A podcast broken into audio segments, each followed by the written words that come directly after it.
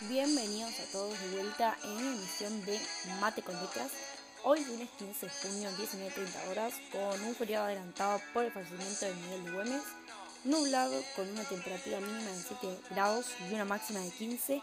Recordaremos al autor de la obra literaria Operación Masacre, Rodolfo Walsh, con una invitada muy especial que nos ayudará en esta programación. Para contar un poco quién fue Rodolfo Walsh, él nació el 9 de enero de 1927 y desapareció el 25 de marzo de 1977, a sus 50 años en Buenos Aires. Walsh fue criado en un colegio irlandés para niños pobres y su infancia dejó varias huellas en su escritura. Tiene dos hijas, Patricia y María Victoria Walsh, y en el 77 fue secuestrado y se dice que asesinado, aunque nunca se encontró su cadáver. Alrededor del 1981, su obra literaria Operación Masacre fue publicada en México. Este relato, eh, Operación Masacre, trata sobre lo ocurrido la noche del 9 de junio de 1956 y a lo que conllevaron los hechos de esa misma noche. Un grupo de civiles fueron detenidos antes de la aplicación de la ley marcial, para luego ser llevados al basural de José León Suárez, donde iban a ser fusilados. Algunos pudieron escapar. Walsh se introduce en una investigación en la que contactará a los sobrevivientes para descubrir el desarrollo de los hechos ocurridos en una de las jornadas más negras de la historia argentina. Descubre que los sobrevivientes fueron siete y los fusilados fueron cinco. Este relato pertenece al género non-fiction o no ficción. Este empezó con la obra de A Sangre Fría de Truman Capote, que trabaja con materiales periodísticos o documentales. Surge en momentos de grandes cambios sociales y literarios en periodos de conmoción como los de 1960. Para colaborar con la emisión de hoy, tenemos una invitada, Valentina Gómez Viasca, que nos va a contar ¿por qué este género de no fiction o no ficción es útil para Rodolfo Walsh? Bueno, muchísimas gracias por la invitación. Eh, me da mucho gusto estar acá con ustedes y hablar de este tema que me interesa muchísimo. Eh, bueno, la no ficción le permitió a Rodolfo Walsh unir y relacionarlo al periodismo con su militancia política para así mostrar la verdad y darle un mensaje a la sociedad. La investigación que lleva al periodismo junto con su habilidad para la narración fueron las herramientas para afirmar su postura política y cuestionar el poder del Estado. Bueno, tengo entendido que la obra tiene un prólogo. ¿Cómo lo describirías a este?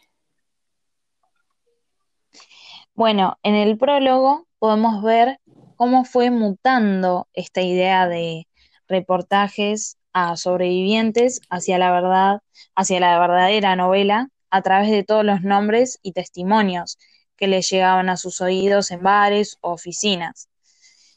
Em, el sentir que tiene un deber social de contarle al resto de la sociedad lo que sucedió excedían las páginas de un artículo y lo llevaron a escribir esta obra que es Operación Masacre.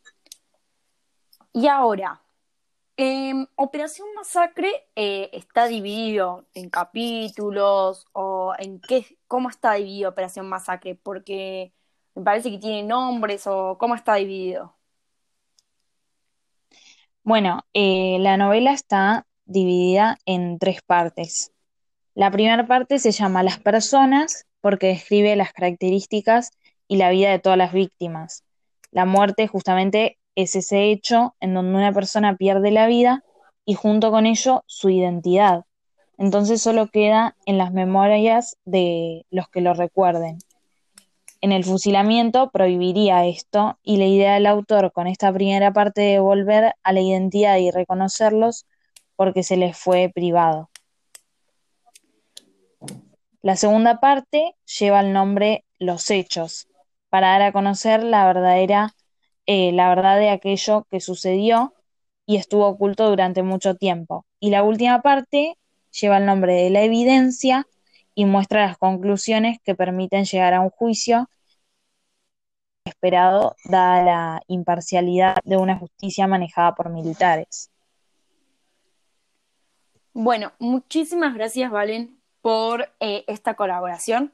Y bueno, te invitamos a que te quedes en lo que queda de la programación de, de hoy, que vamos a seguir hablando un poco de em, Operación Masacre. Bueno, muchísimas gracias a ustedes por la invitación. Para continuar, queremos leer esta parte de la obra que nos parece que muestra los propósitos de la obra, mediante un testimonio descriptivo. El relato de Inta es aún más preciso que el de Libraga.